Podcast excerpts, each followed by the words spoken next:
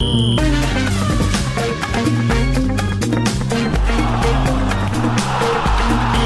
está na hora de falarmos de desporto e conhecermos outras histórias hoje com a ajuda da jornalista Filipa Ribeiro. Olá, Filipa, bom dia. Olá, bom dia. Bom dia. Começamos com uma análise aos festejos de alguns jogadores de futebol no último fim de semana. Ui, isto promete. Já, já, Sim, a rir. já me estou a rir. O primeiro tem de ser o de Roger Fernandes, o luso-guineense, que se tornou no jogador mais jovem de sempre a marcar pelo Sporting de Braga. É verdade, e não é difícil chegar a essa conclusão quando se sabe que Roger tem apenas 15 anos. Vou repetir, 15 anos já marcou pela equipa principal do Sporting de Braga. Bom, eu não queria dizer nada, mas podia ser nosso filho.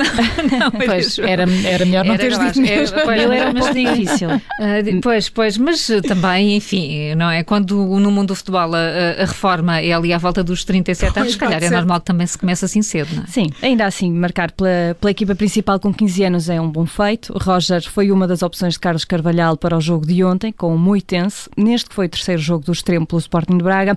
Os arsenalistas venceram o Moitense por 5-0. O gol de Roger foi marcado de cabeça aos, aos 81 minutos. Assim que viu a bola a entrar na baliza, o jogador perdeu-se em lágrimas e foi a correr para o colo de Carlos Carvalhal. Tão querido. E este festejo diz tudo. Palavras para quê? Que momento fantástico de futebol. O menino de 15 anos recebe aplausos de pé dos adeptos do Moitense. Está a chorar.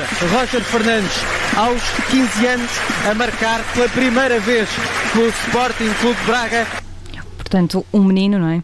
A destacar uhum. que este foi um abraço muito caloroso entre os dois. Sem dúvida, e uma forma de agradecer ao treinador pela confiança que tem nele. Aliás, Carlos Carvalhal já tinha elogiado muito este jogador, não é? Sim, Roger foi um dos jogadores mais elogiados por Carlos Carvalhal na pré-temporada. Há até uma história que Carlos Carvalhal publicou no Facebook em julho. O técnico do Sporting de Braga contou que Roger Fernandes começou a jogar oficialmente no início do ano, deste ano, na equipa de sub-19 do Sporting de Braga e que desde que o viu treinar gostou logo dele. Carlos Carvalhal conta até que perguntou ao jogador onde é que ele aprendeu a posicionar-se e o jogador confessou que foi a ver vídeos no YouTube.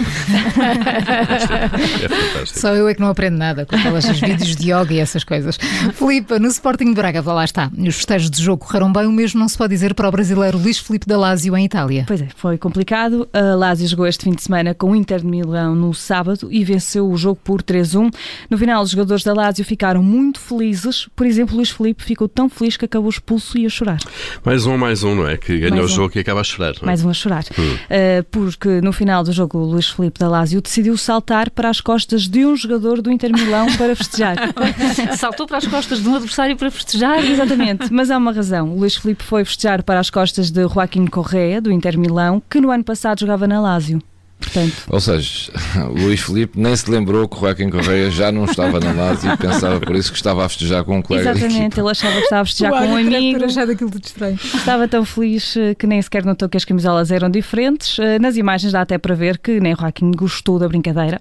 Como o Luís Filipe saltou para as costas de um adversário, a situação foi considerada agressão. O árbitro da partida mostrou cartão vermelho ao jogador que começou a chorar assim que se apercebeu do que tinha feito. Agora o brasileiro deve falhar o próximo jogo da Lazio. Há que escolher com quem festejar, não é? É verdade. Não pode ser qualquer e as companhias. Um. As conselho de vida, conselho para a vida.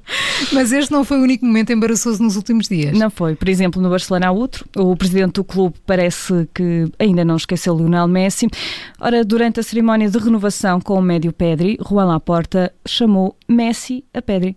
Fue espectacular, eh, eh, hasta el cura era del Barça. O sea, no me extraña que, que, que, que Messi, eh, que Messi, que Pedri, que Pedri Então, bom, então, mas ninguém o avisou que o Lionel Messi já saiu no verão, foi já no verão para o Paris Saint-Germain. É verdade, parece que ninguém o avisou. Foram tantos anos a falar de Messi que, sim, naturalmente. Eh, isto aconteceu também, devemos dizer, quando o presidente do Barcelona estava a enumerar vários elogios a Pedro e daí ter dito Messi. Claro, mas quem nunca trocou um nome naquela altura em que sim. não podia fazê-lo, não é? Mas depois das gargalhadas parece que ficou tudo resolvido. Sim, a é? princípio ninguém vai levar a mal, não é? Deixa-me lá ouvir o Laporta a rir-se. Foi espectacular, hasta el cura era del Barça. O sea, no me extraña que, que, que, que Messi, eh, que Messi, Oi. que Pedri, que Pedri. Ai, muito bom.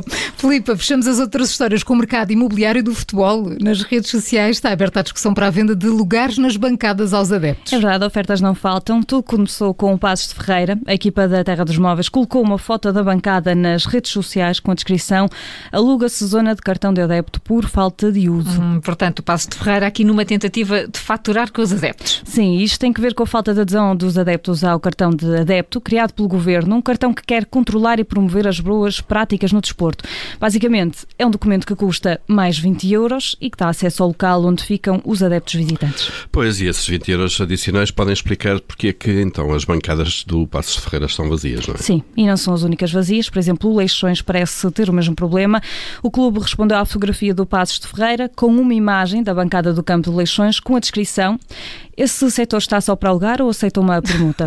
Nós temos aqui um T174 disponível, com boa exposição solar, com vista para o mar e por estrear. Esta oferta parece melhor, a mim Parece. chamava-me mais a atenção. Mas calma, porque além da vista para o mar custar mais em mim, o Passos Ferreira deu um pormenor que pode aumentar a dúvida entre as duas bancadas.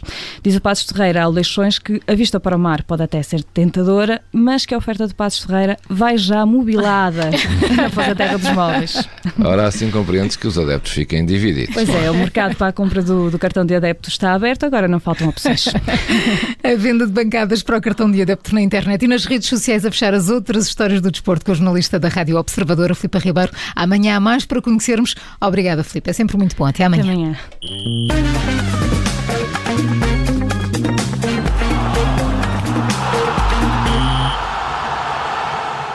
Obrigada por ter ouvido este podcast. Se gostou, pode subscrevê-lo, pode partilhá-lo e também pode ouvir a Rádio Observador online em 98.7 em Lisboa e em 98.4 no Porto.